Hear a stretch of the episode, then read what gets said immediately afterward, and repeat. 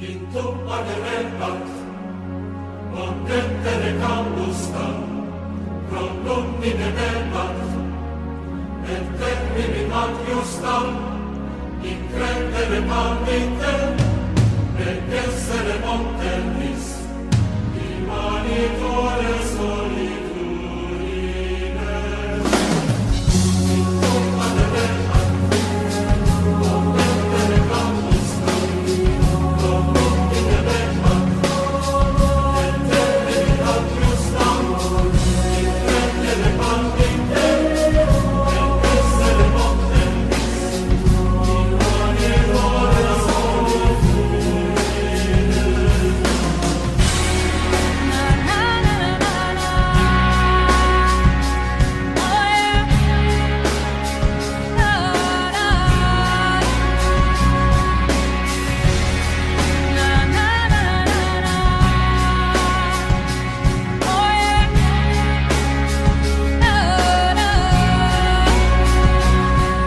¿Qué tal? Bienvenidos al episodio 10 de la temporada 3 de Yahad, el podcast oficial del colectivo de estudios críticos de religiones.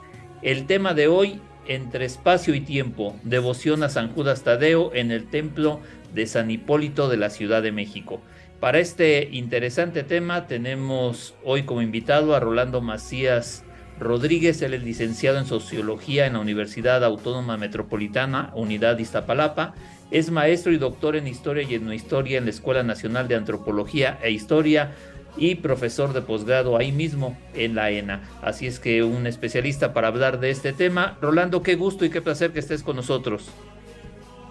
Al contrario, Víctor, muchas, muchas gracias por la invitación. Es un gusto siempre poder eh, comentar, platicar, dialogar, debatir este tipo de, de elementos y más, sobre todo en este tipo de espacios, ¿no? En donde afortunadamente tenemos, gracias a, las nuevas tecnologías, el poder dispersar y diseminar precisamente pues un poco el trabajo que, hemos podido realizar y precisamente en los temas que más, más nos llaman la atención, como es el caso en este de, de la devoción a San Judas Tadeo, ¿no? Entonces, yo encantado y muy, muy agradecido de tu invitación. al contrario, gracias por compartir este, tu conocimiento aquí en, en Yahat y bueno, pues vamos a empezar porque el tiempo no nos va a dar para hablar de tanto que podemos platicar sobre este tema. Así es que eh, para empezar contextualizando eh, y antes de entrar en concreto al tema que nos ocupa hoy, nos gustaría que nos expusieras brevemente desde dónde, desde qué disciplina y desde qué conceptos vamos a platicar hoy del fenómeno de la devoción de San Judas Tadeo en el templo de San Hipólito de la Ciudad de México.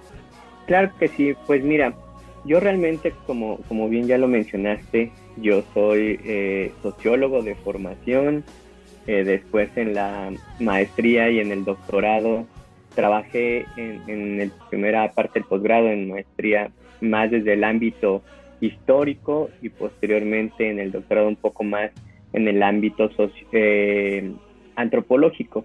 Yo realmente me, me, defino y prácticamente todas mis investigaciones las he eh, direccionado bajo lo que yo mismo me denomino como socioetnohistoriador. Entonces, bajo este tipo de concepto eh, o gran concepto, eh, nosotros prácticamente este trabajo en, particular del cual vamos a debatir, que es el, origen, por decirlo de alguna manera, de, de la devoción a San Judas Tadeo y enfocándonos especialmente en el Templo de San Hipólito, pues trabajamos a partir de cuatro grandes campos de, las ciencias sociales, historia, antropología y sociología, como grandes ramas.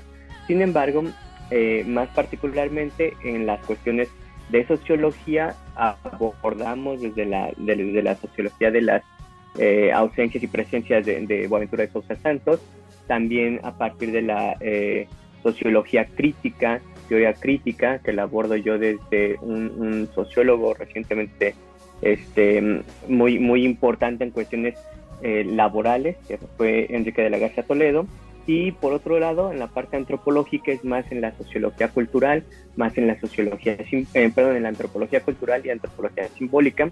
Y ya en la cuestión eh, histórica, pues nos, nos, debatimos en varias corrientes, pero la que en, en ese momento y, en esta investigación se desarrolló o se abrevó fue precisamente la de Brodelli. Los grandes tiempos, el estructural, el, el coyuntural, el de los fenómenos particulares. Y entonces será bajo este panorama amplio, aderezado un poco con la perspectiva de lo que se llama desde la antropología, de la perspectiva del creyente. ¿no? Entonces, eh, realmente nos interesa más eh, enfatizar el cómo viven precisamente los que creen en esta devoción en particular, San Judas Tadeo, y no tanto cómo se puede percibir de aquellos que no son los creyentes, ¿no? Entonces, digamos que este es el panorama amplio y general de donde partimos en esta, en esta ocasión. Muy bien, y para seguir en esta contextualización eh, y en términos conceptuales, ¿por qué es tan importante hablar de, desde el estudio de las religiones, hablar del espacio, el templo, el lugar sagrado? Aquí es, es, muy importante, de hecho es parte esencial de lo que se ha venido desarrollando a lo largo de toda la tradición, tanto sociológica como antropológica. Eh, de hecho, pues como, como bien sabemos, eh, tanto la sociología como la antropología son prácticamente eh, hermanas, sino eh, herederas del mismo padre que muchos no reconocen, que es eh, Emil Durkheim, eh, el cual precisamente lo que hace es generar en sus tantas conceptualizaciones una diferenciación de lo que es profano y, sagrado. Ya también lo manejó en, su momento el historiador Eliade, algunos otros antropólogos que, definen esta diferencia en precisamente espacial no solamente en cuestiones de relacionarse eh, los creyentes con sus entes o seres sagrados, sino tener un lugar que es cuando se hace espacio a partir de la sacralización. ¿sí?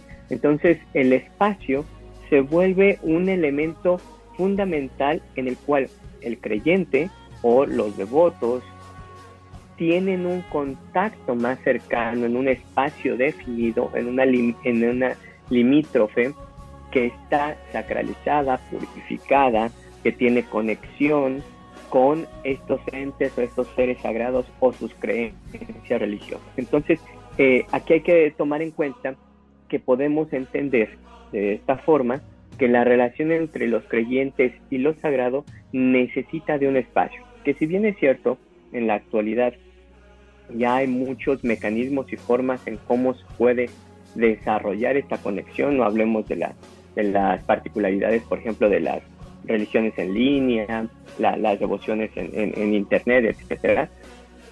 Sin embargo, muchas de las personas creyentes aún necesitan esa conexión espacial material.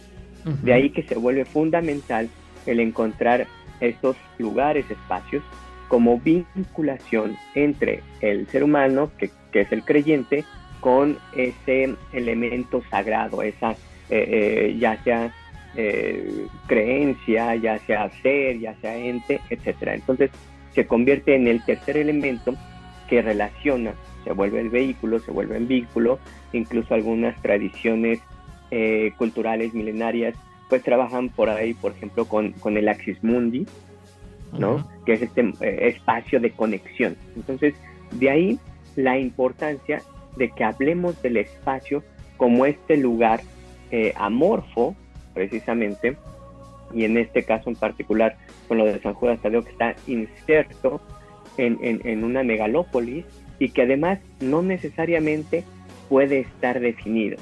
Lo que va a hacer la definición es la sacralización que le dan los propios creyentes como este vínculo, vehículo para conexión con su, con su ente sagrado. Claro. Muy bien, este doctor Rolando Macías, este, ahora sí le agradeceríamos que nos hiciera un repaso histórico, breve por supuesto y a grosso modo, del templo de San Hipólito de la Ciudad de México. Claro que sí, es, es, el, templo de San Hipólito San Casiano, que es eh, el nombre correcto, completo, donde actualmente se lleva a cabo una de las devociones eh, religiosas católicas más trascendentales, eh, la devoción de San Judas Tadeo, tiene una, una larga data. Eh, si bien la, la, la, fachada que actualmente podemos ver no es ni cerca la original. Ahorita hablaremos un poco sobre eso precisamente. Sí es espacialmente hablando un punto eh, neurálgico para poder entender el propio desarrollo de la, ciudad y, la conformación de lo que va a ser un espacio sagrado precisamente. Bueno, eh, como bien dices, eh, brevemente podemos reducir que la historia del, del, templo de San Hipólito San Casiano tiene un origen que se remonta prácticamente a 1520. Es uno de los lugares más emblemáticos que pocas ocasiones reconocemos, ya sea desde los historiadores o desde aquellas personas que nos gusta aprender sobre los, los, los orígenes de nuestro México, pues es precisamente este espacio para un poco ubicar a los escuchas. Estamos hablando de los del primero primeros cuadros del centro de la Ciudad de México. Eh, prácticamente este templo actualmente está en contraesquina de lo que se conoce como la, la Alameda Central, a un lado del Palacio de Bellas Artes. Y aquí este espacio es importante a partir de 1520 porque, eh, de acuerdo a las crónicas históricas, si nosotros nos remontamos al, al, momento en que eh, se están vinculando estos dos mundos, que es el del imperio español y, el, y el, la cultura mexica, la cultura azteca. Ustedes recordarán, eh, hay, hay un evento muy reconocido por nosotros en nuestra historia mexicana, que es la famosa llamada Noche Triste. Entonces, en la Noche Triste se supone que, que, que hay una, un, un, levantamiento armado por parte de los españoles en contra de una ceremonia religiosa eh, que estaban llevando a cabo los, los aztecas hay un enfrentamiento y van a ser expulsados los españoles precisamente hacia una de las tres grandes calzadas, la cual es el lugar específico donde inicia actualmente, esta, estaríamos hablando de lo que sería la, actual calle que se le conoce como Puente de Alvarado. Precisamente se le conoce como Puente de Alvarado porque de acuerdo a las crónicas, se supone que hay uno de los eh, importantes eh, generales de, Hernán Cortés logró hacer o realizar un pequeño puente para unir el islote con la calzada que les permitiera salir con todas las riquezas, como ya, ya recordamos en, nuestra historia. Sin embargo, muchos fallecieron ahí. Entonces vuelve este, este punto emblemático como un punto el que después, un año eh, posterior, con la caída de, México Tenochtitlan, será el recuerdo por parte de los españoles como una especie de mausoleo, una especie de lo que después será una ermita en la que se recuerde a aquellos mártires españoles que fallecieron en este proceso de huida. Entonces, ese sería nuestro primer elemento, que será desde ahí eh, hay una divergencia entre que si la construyó un tal Juan Garrido, otro que lo Juan Cortés, que si era un negro, etcétera. Realmente, entre los dimes y diretes, lo que sí se puede decir es que edifican una primera ermita con em, vocación a remembrar la caída de estos españoles. Y en contraesquina, lo que ahorita sería precisamente la esquina de la Alameda Oriente, perdón, la Alameda Central, ahí estaba otra ermita, la cual es edificada a partir, eh, dentro de, esta crónica histórica, a partir del 13 de agosto. Y se le da, o se le hace el patronazgo de San Hipólito. Aquí es, es, es muy importante recordar esta parte, porque eh, si nos remontamos al hecho histórico, que será el 13 de agosto de 1521, que es el reconocido momento en que eh, es, es, dentro del calendario católico, el 13 de agosto, es o se celebra eh, al mártir, que era un, mártir romano. Un, lo que hacen los, los vencedores católicos es edificar también una ermita, una, una pequeña iglesia, un pequeño recinto, en remembranza a, por un lado, los caídos mártires y por otro lado, en contraesquina, el, el, el hecho de la fecha de San Hipólito el 13 de agosto. Entonces, a partir de esto, van a pasar los años, no, no me voy a tener mucho, pero van a unir estas dos pequeñas ermitas. Recordemos que, sobre todo el siglo XVI es la, el inicio de todo lo que será posteriormente la llamada colonia, y pues realmente no había grandes edificaciones todavía, estaba en construcción todo.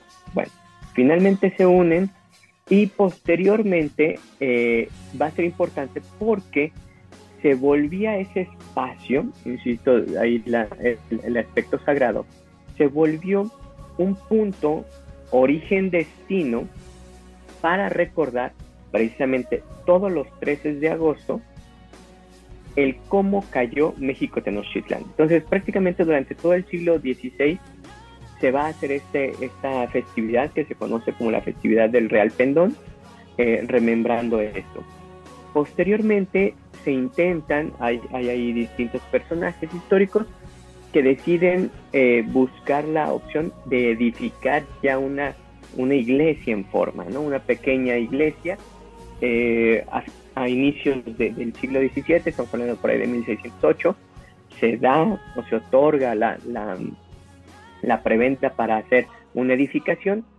Sin embargo, pues con todos los problemas coloniales, la expansión, la dinámica de las em, políticas internas y luego la corona española, no logra llevarse a cabo de una manera como se pensaba y va a tardar la edificación todo siglo XVII hasta el, año 40 del siglo XVIII. Es decir, la edificación, insisto, ni siquiera es la actual, pero va a terminarse, entre comillas, terminarse en 1740. ¿sí? Esta edificación se le va a denominar como el templo de San Hipólito y San Casiano. O sea, recordando nuevamente eh, el, el, 13 de agosto, siendo incluso fue propuesto como primer santo patrón de la Ciudad de México, iba a ser del país, casi, casi del continente, bueno, lo que después sería un país y después del continente, San Hipólito. Sin embargo, no, no, no fue mucho del agrado de, de, todos los, los colonos y se perdió un poco su historia. Entonces, a partir de 1740, como bien sabemos, es el siglo de las reformas borbónicas, en el caso de Nueva España, pues va a traer muchas complicaciones de mantenimiento de templos, eh, eh, sabemos los impuestos, eh, todo este proceso va a provocar que pues se abría un poco el templo, se cerraba, no había nadie, etc. Hasta que finalmente se crea lo que va a ser en forma la, quien, quien, lo va a administrar, ¿sí? Y van a ser precisamente, tomará el nombre, una, una nueva orden religiosa que viene desde el siglo XVII, que es los hipolitanos. Los hipolitanos que serán prácticamente la primera orden religiosa continental, ¿sí? después será mexicana, etc. Eh, y, y, ellos eran los que administraban ese templo con sus dimes y diretes. Era una orden regular dedicada especialmente al cuidado de los enfermos, ¿sí? Eh, Y tomaron la regla de San Agustín. Entonces tenían ahí todas sus, sus, sus, reglas muy, muy establecidas. No lograron, eh, digamos, ampliar mucho su, su, proceso de expansión, ni como orden y tampoco como, como aspecto directo de, de la, de la creciente devoción a San Hipólito. Entonces, poco a poco se fue perdiendo hasta que nos, nos, nos vamos a ir durante el, proceso histórico. Se pierde también el, el, hospital porque hicieron, si, si, si, aquellos que nos escuchan tienen oportunidad eh, de, ubicar esta, este actual templo, al lado incluso ya hay un restaurante y más atrás está el Panteón San Fernando. Todo eso fue un hospital precisamente el Hospital de Enfermos Mentales Varones que, que, hicieron los, los hipolitanos.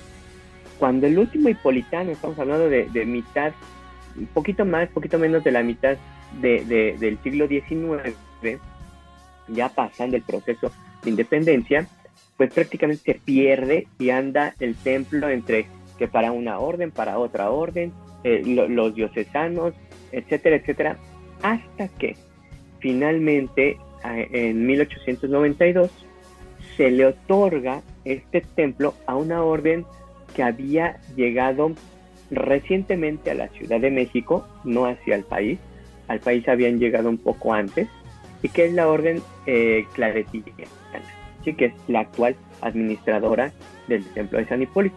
Ellos llegan en 1892 y el proceso de, reconstrucción, eh, recordemos que viene la, la, Revolución Mexicana, viene la cristiada, entonces pues el templo es abierto, es cerrado, eh, lo utilizaron incluso en, la Revolución como un búnker, este, bueno, en la, en la propia decena trágica, recordemos el, el asesinato de, de Madero y Pino Suárez, precisamente, y esto hago siempre énfasis, porque aquellos que tengamos la oportunidad de ver o, si lo buscan también en internet y ven la fachada actual, actualmente la iglesia tiene dos torres.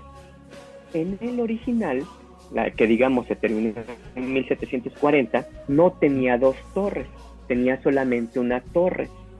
Y en, el centro tenía un, reloj. ¿sí? Con lo de la decena trágica, que ustedes recordarán, el asesinato de Madero y de Pino Suárez a, manos de Huerta, precisamente, digamos, está relativamente cerca de, esta edificación, a tal grado de que los cañonazos llegaron a, impactar a la iglesia, creando daños estructurales, por lo cual no vemos ya actualmente ni el reloj, y para balancear la, la estructura de la propia iglesia, se tuvo que edificar una segunda torre. Entonces, por eso actualmente tenemos dos torres. Eso fue, pues los hechos eh, que está narrando son en, la ciudadela, ¿no? Y está a unos, ah. a, unos cuantos metros de ahí, por eso este, seguro la afectación.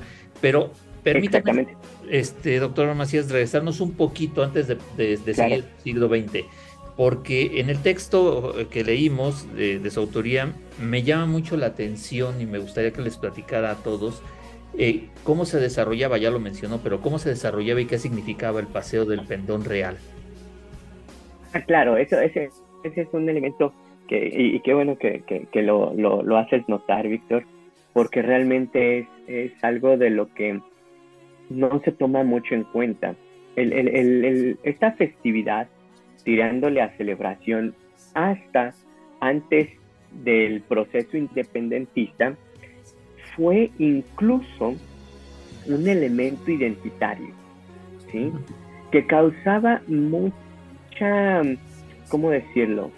Mucha disputa ideológica, pero a la vez era un soporte igualmente ideológico. ¿En qué sentido?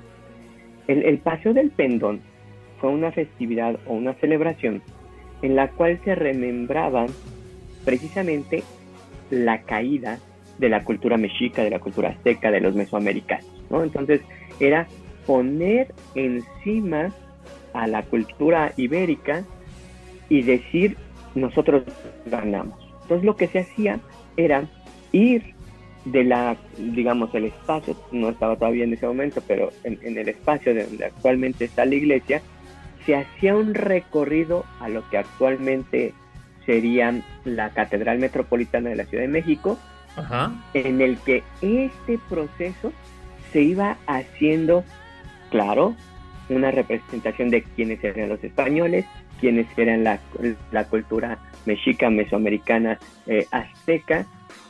Los españoles iban a caballo, iban sosteniendo, de ahí el nombre de esta festividad, un pendón eh, que, seguramente nuestros escuchas eh, conocerán que son estas como banderas cuadradas pero de forma vertical eh, casi siempre colocadas en un asta que actualmente se pueden ver tanto en los en los postes de luz o en cuestiones de iglesia también, o en cuestiones de banderas.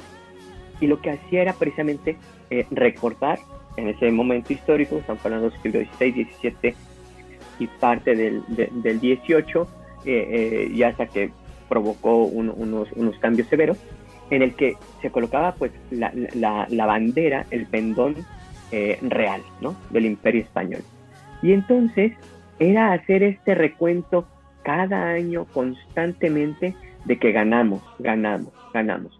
Sin embargo, como ustedes bien eh, tendrán a, recordar, grandemente la mayoría de la población en el México, que se conoce en el México colonial, eran criollos, ¿sí?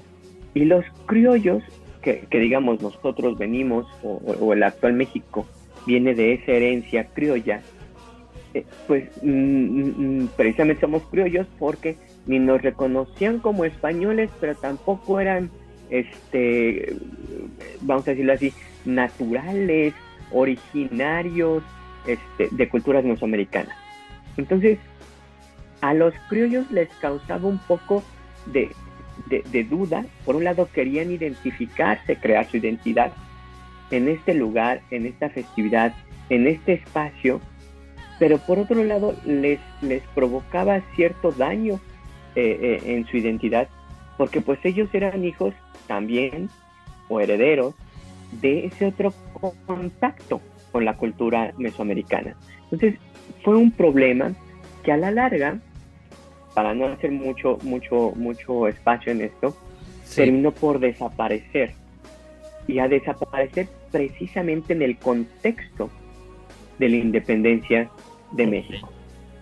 ¿Sí? Porque si bien gana la ideología, como nosotros bien sabemos, liberal criolla, aquí los criollos que ganan dicen, ¿sabes qué? Esta festividad no nos ayuda a la identidad que necesitamos, que recordará todo nuestro escucha, claro que era precisamente el unir a un país, bueno, lo que se estaba conformando con un, como un país.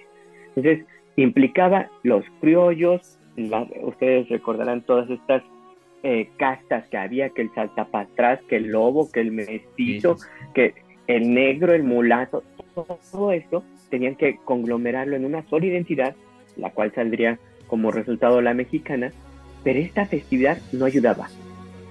Entonces, eso también fue lo que va a provocar que este templo vaya perdiendo importancia a nivel de representación simbólica histórica. Ok. ¿Sí? Y entonces, de, ahí a, tal grado de que es por eso que incluso si nosotros eh, en ocasiones podemos preguntarle a las personas de la Ciudad de México o área metropolitana, oye, ¿cómo sabe o sabes dónde está la iglesia de San Hipólito? Nadie sabe, incluso en las investigaciones que yo hice, eh, muchos devotos de San Judas Tadeo no saben que se llama esta iglesia o esta iglesia San Hipólito y San Casiano. Dicen, no, es la iglesia de San Judas. ¿sí? Entonces, esta pérdida del nombre, de esta representatividad que, que es muy fuerte en esa memoria profunda de los criollos y que será nuestra, nuestra herencia, es precisamente el aspecto de que representaba, recordábamos la caída de México Tenochtitlan. Entonces, por eso poco a poco se pierde esa, esa celebración. Ok, ahora, este, Rolando, regresando al siglo XX, ya estábamos hablando de la revolución de 1910, el golpe de Estado a Madero, el, conflicto religioso armado del 26, pero entonces, ¿cuándo llegó y cómo llega la imagen de San Judas Tadeo a San Hipólito? Eso, eso es una, una duda eh, muy, muy interesante, porque, y para el caso que nos tiene aquí conversando, hay, que diferenciar dos, aspectos. Una cosa, como bien acabas de, mencionar, Víctor, es el hecho de que llegara la imagen, ¿sí? Porque recordemos, y aquellos que han tenido oportunidad de visitar el templo, y que incluso es una de las preguntas que me encanta hacer a las personas, incluso devotas, estando en el templo, que les, que les pregunta uno, a ver, eh, ubícame dónde está eh, San Judas Tadeo, y dentro de las figuras al interior del templo, muy pocas personas lo van a reconocer, porque la imagen que está en el templo no es la imagen eh, que todo mundo conocemos, el, hombre con un gran parecido a la figura de, del propio eh, eh, Jesús, ¿sí? sino más bien la, la cuestión es diferente. ¿Y por qué? Porque esta imagen va a llegar a el templo de San Hipólito en una etapa de conflicto que es finales o pasando un poquito la, propia eh, eh, llamada época de la cristiana. ¿sí? Estamos hablando de que la imagen llega por ahí del 32, 33, 34, ¿sí? o sea, a, inicios de la tercera década. Sin embargo, como comento, el proceso va a ser de que va a estar metida en esta iglesia. Como cierran el templo, después de estos conflictos, la, imagen se la llevan, la trasladan a Puebla. ¿sí? Es algo de lo que pocos, pocos conocen. Se la llevan a Puebla y ahí se queda. De hecho, ahí comienza un poco los propios claretianos a generar la devoción a este santo. Sin embargo, van a pasar como unos 4, 5, 6 años más o menos y tienen un problema en Puebla y se regresan a la Ciudad de México. Entonces, de hecho, digamos que después, la, bueno, no es que la escondieran, pero la guardaron en las bodegas, como en muchas ocasiones han pasado con muchos santos, muchas figuras, y va a ser a inicios de la década de los 40, cuando ya realmente como que la van a colocar en lo que actualmente o ahora se conoce como eh, el espacio donde están los mártires mexicanos. Aquellos que hayan tenido oportunidad de visitar el templo y si no con esto es una buena invitación para que vayan todos los, escuchas a visitar este templo que, además es un templo colonial muy, muy interesante. Eh, entrando, digamos, por la puerta principal, entrando a la izquierda, hay un pequeño, no nicho, sino una pequeña, eh, em, un pequeño espacio, porque no, no, llega a ser ni siquiera una capilla, ¿sí? Un pequeño espacio donde actualmente están las, eh, fotografías, imágenes de lo que son los mártires de, de, de la Cristiada. Ahí es donde colocan a San Judas Tadeo, ¿sí? Estamos hablando de, de inicios de los 40 y realmente la devoción a este santo va a ser, que ahorita lo platicaremos un poco más a profundidad, difícil de entender cómo llega, ¿sí? Porque es precisamente desde la aparición de la imagen, eh, o, la presencia, más que aparición, la presencia de la imagen de la escultura de San Judas, es, es un poco difícil de entender, como lo menciono, porque llega en un año o en un momento histórico sin embargo, no va a haber como tal una devoción, un reconocimiento, sino hasta prácticamente una década después. Entonces, aquí, a pesar de, que a nosotros los historiadores nos encantan, nos encantan tener estos datos este, eh, primigenios de en qué lugar fue el primer momento y todo queremos como primero, eh, en este caso en particular, no nos ayuda mucho ¿sí?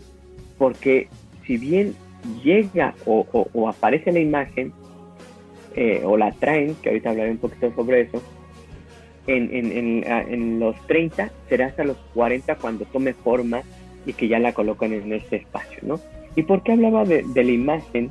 Que también es muy poco eh, recurrente que los, los devotos o, o, los que asisten a esta iglesia lo reconozcan, porque la imagen que nosotros podemos observar y que actualmente se encuentra en el retablo principal, en la parte superior, es porque es una copia de la imagen que tienen los claretianos en España, en Barcelona. ¿sí? Los, los claretianos, la orden claretiana, es de origen catalán, entonces allá tienen su templo principal y de allá trajeron una copia de la imagen. ¿sí? Entonces, eh, la imagen que, podemos ver de, San Judas no tiene los colores que nosotros reconocemos, también hablaremos en, su momento sobre esta cuestión eh, eh, de, iconografía, es un poco más fisonómicamente hablando, se ve un hombre como de 50 años, 40 y tantos, 50 años, tiene el reconocido halo de santificación dorado, su vestimenta tiene que ver con colores más em, dorados, marrones, eh, verde oscuro, muy tenue el verde oscuro o muy poca presencia, más ocre, más, más em, rojo, tirando la guinda vino, que tiene mucho que ver con, los colores de los claretianos. Y, es precisamente esto lo que se conoce como el, la imagen de San Judas antes de su transformación iconográfica, ¿no? Entonces, si bien llega la imagen en los 30, será hasta los 40 cuando ya la tengan como, vamos a decirlo vulgarmente, a la vista del público, ¿no? Y ya podemos decir que a partir del 44, 45 será cuando realmente comience la, la devoción a este santo gracias a esta imagen.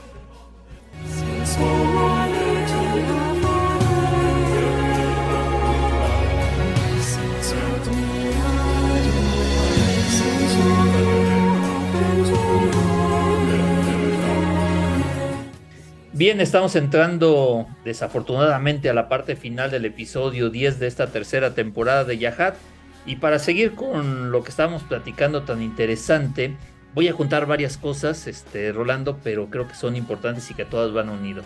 Porque después de lo que nos acabas de contar, en términos concretos y conceptuales, ¿cómo se forma el simbolismo santo de San Judas Tadeo? ¿Con qué está relacionado? ¿Es el patrono de qué? Porque parece que, yo no lo sé porque no he investigado tanto como tú, pero parece que en el imaginario popular es el santo de las causas difíciles y desesperadas. Y, uniéndolo rápido a esta pregunta, porque no lo puedo evitar, en, en, el texto me llama mucho la atención que esté asociada su devoción con la crisis económica y el cambio de sexenio del 82. ¿Es así?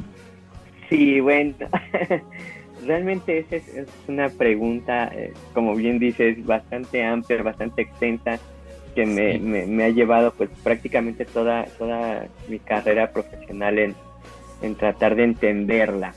Y tiene un poquito de varias cosas, ¿sí?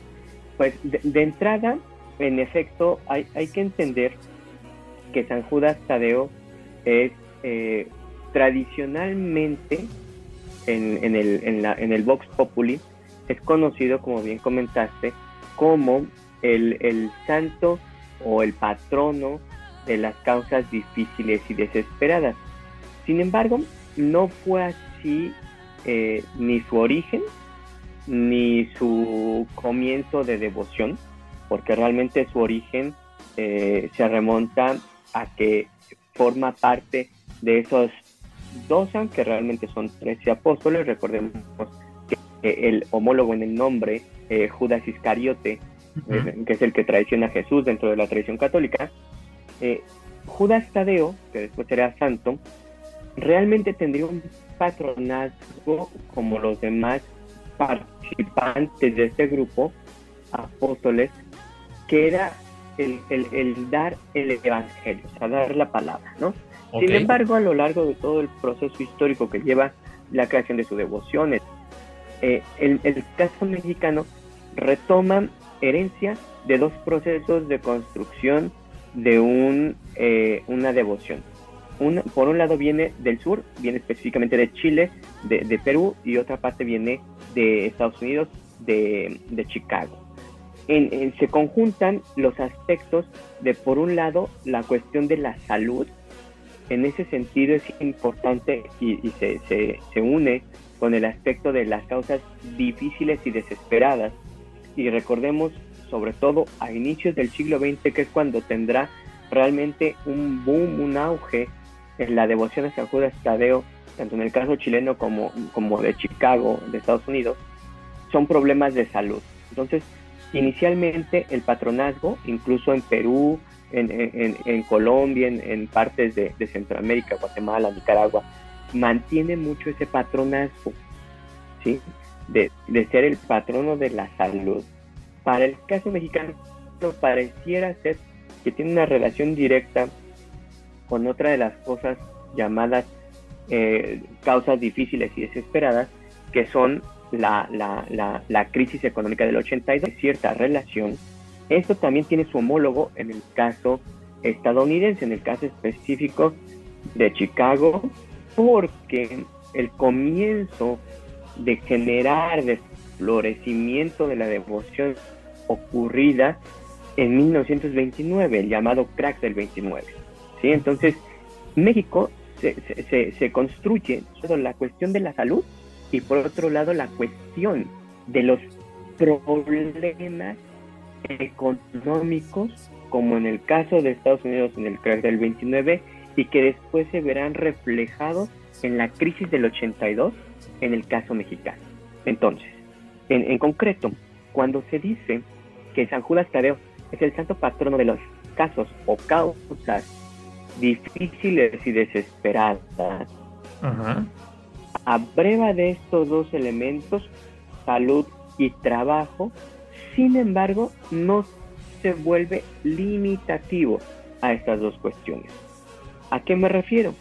A que precisamente los devotos, cualquiera que sea, y es ahí donde precisamente se construye este elemento que yo denominé como santo símbolo, porque se va a convertir en ese elemento simbólico que en el cual confluye cualquier cosa, cualquier elemento que para cada persona sea una causa difícil o desesperada.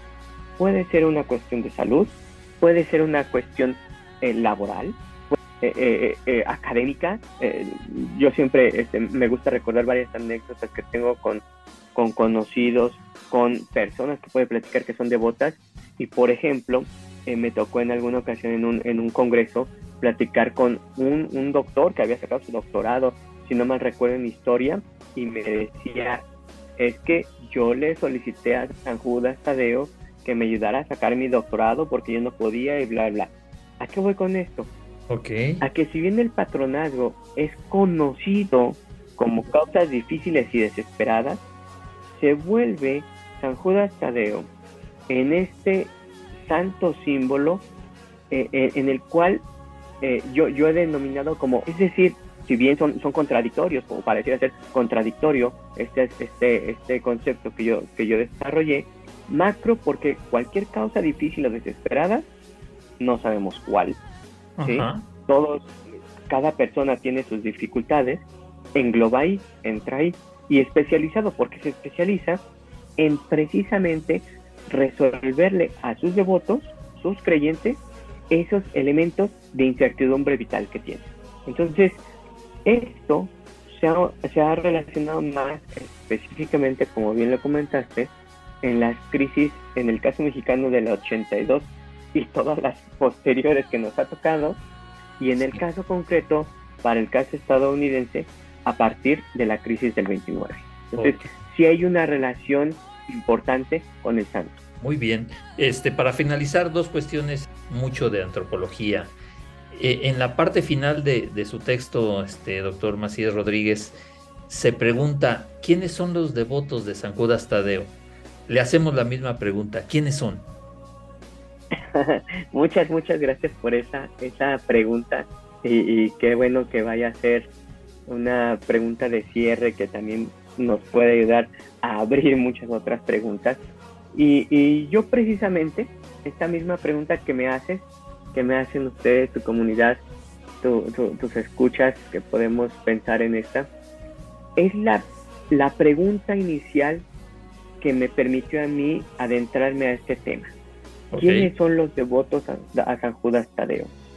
Y lo que he podido constatar hasta el día de hoy, que pues, prácticamente llevo 11, 12 años estudiando esta devoción a este santo en particular, pues he podido darme cuenta, y como bien lo comentas en, mi texto y en mis distintas eh, investigaciones que hay que primero que nada eliminarnos si es que queremos realmente acercarnos a ese tipo de, devociones que parecieran ser algo extrañas, difíciles de entender, eh, demasiado exóticas para eh, ciertas perspectivas religiosas, pues es que no está eh, sesgado hacia cierto sector social. Algo importante que yo, yo desarrollé es la creación de, un concepto es la religiosidad urbana, la cual me ayudó a desarrollarlo precisamente la devoción de San Judas Tadeo. ¿En qué sentido? En que los devotos de San Judas Tadeo no son limitativos a un estrato social, ¿sí? Generalmente, si ustedes buscan eh, o ponen la palabra San Judas Tadeo, fiesta, devoción, creyentes, etcétera, en internet, van a encontrar constantemente estas imágenes de lo que se denominaron como eh, eh, reggaetoneros, tepichulos, guapiteñas, como de los sectores marginales. ¿sí? Así es.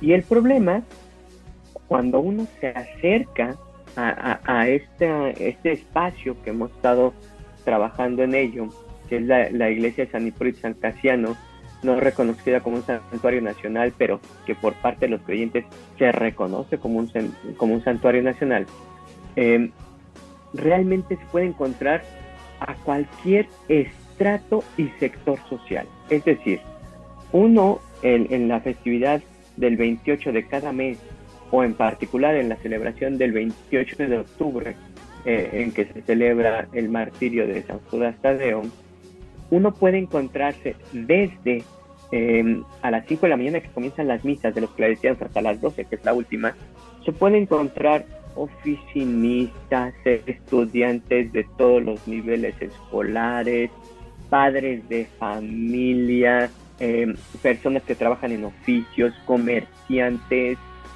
Sí, es cierto, se puede encontrar a los estigmatizados como guapiteños, tepichulas, este, reggaetoneros, eh, em, etcétera, los, los más marginados, incluso tal vez eh, eh, personas que se dedican a la prostitución, probablemente puede que se encuentre algún sector de la población dedicada a actividades em, un poco fuera del, del, marco de la ley, este, personas que se estén drogando, personas que están tomando, etcétera pero todos son creyentes, ¿sí? Entonces, realmente se puede encontrar cualquier estrato, cualquier nivel socioeconómico, cualquier género. Me ha tocado eh, en oportunidades conversar con empresarios eh, de, alto calibre que son devotos a San Judas Tadeo y tienen la misma pulserita de plástico de cuentas verde amarilla que el que se dedica a barrer las calles, que el que se dedica a ser comerciante, lustra zapatos, etcétera. Entonces, lo que sí hay que reconocer es que en devociones como esta, como la de San Judas Tadeo, podemos encontrar a todos los sectores sociales y a todos los estratos socioeconómicos que tienen devoción a este santo. No está designado para un estrato social, para un estrato socioeconómico, sino con él se puede encontrar, y que es a lo que yo me refiero con el concepto de religión o religiosidad, mejor dicho, religiosidad urbana, que es un elemento simbólico, en este caso el santo símbolo San Judas Tadeo, que, que trastoca de manera vertical y horizontal a la sociedad en un, delimitada en un espacio en particular, que en este caso es la ciudad, es la urbe, es la metrópolis. Entonces, no, no podemos irnos con la finta de que solamente ese tipo de devociones son para sectores marginales o, sectores dedicados a ciertas actividades eh, fuera de la ley. Ok. Eh, ahora sí, la última, lo prometo. Ah, este, ahora que, que, mencionas que no es considerado San Hipólito un templo nacional. Eh, me surge una idea porque también lo he escuchado por ahí, tú has de saber este, que soy estudioso de la jerarquía eclesial mexicana, pero precisamente para las autoridades eclesiásticas de la Ciudad de México, la devoción a San Judas Tadeo es incómoda o es una falsa apreciación?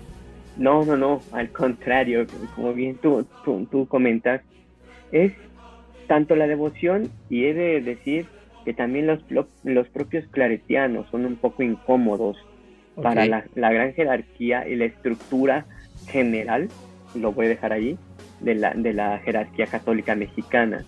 Eh, por, primero, el, el, caso de los claretianos, ¿por qué? Porque precisamente los claretianos tienen eh, muchas actividades a lo que podría llamar la jerarquía un poco licenciosas, ¿sí?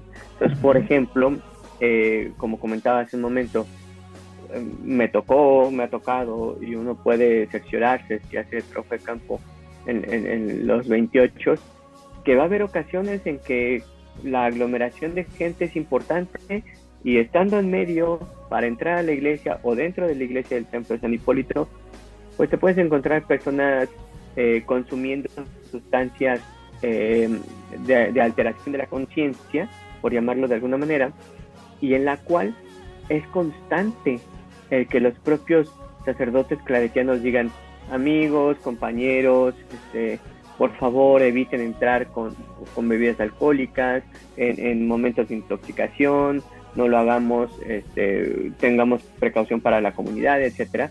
Pero digamos que no, no te dicen no, no entre, pero tampoco te alientan, ¿no? Y esto es un poco incómodo para la jerarquía. Y por otro lado, la, la manera de, de, expresión de la devoción a San Judas Tadeo, digamos ya concretamente de los creyentes, pues es bastante incómoda para la jerarquía católica también. ¿Por qué? Porque es un santo, vamos a decirlo así, targiversado por la propia población, por los propios creyentes, que no fue un patronazgo, como lo comentábamos hace un rato, eh, puesto por, por la, estructura eclesial eh, eh, ni, católica mexicana ni católica romana. ¿sí? O sea, San Judas Tadeo, todo, si acaso, es un, un propagador del Evangelio, no un santo de las causas difíciles y desesperadas. Y entonces la manera de expresión religiosa que tienen sus creyentes no llega a ser tan tradicional, tan aceptada como sería una romería o el caso más cercano que es la, la, Virgen de Guadalupe. Y entonces se vuelve así complicado, incómodo, eh, en tus palabras, como bien lo comentas, de, de, de, de cómo se expresa esta población, ¿sí?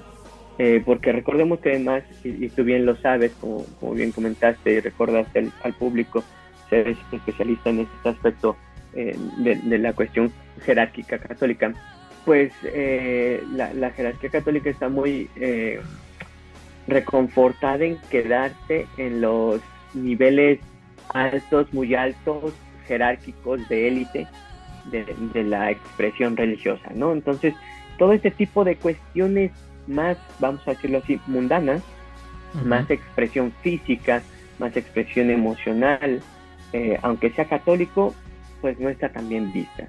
De hecho, eh, los propios claretianos, eh, cuando tuve oportunidad de hacer mucho trabajo de campo con ellos, pues me hablaban de estos problemas que tienen con las jerarquías, que, que, tanto de su orden como que se tienen que relacionar en términos generales con, con la mexicana, ¿no? Entonces, sí es tanto la devoción como los claretianos un poco eh, incómodo y complejo para tratar con la con el grosso de la de la jerarquía y de la de lo que llamamos religión católica.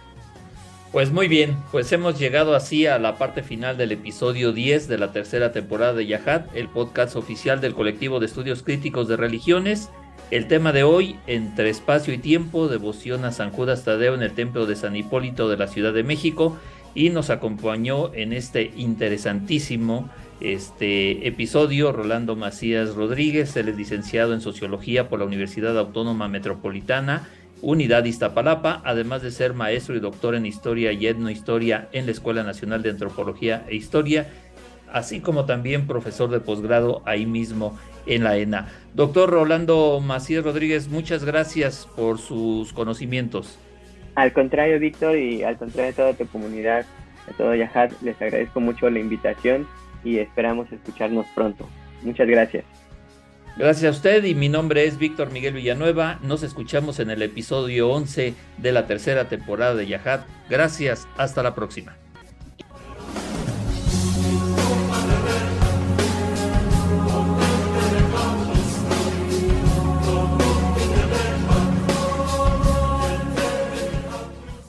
El podcast que acaba de escuchar tiene el objetivo de difundir el conocimiento académico. No tiene fines de lucro. Yahad es escrito y conducido por el doctor Víctor Miguel Villanueva. El editor y productor es el licenciado Adán López.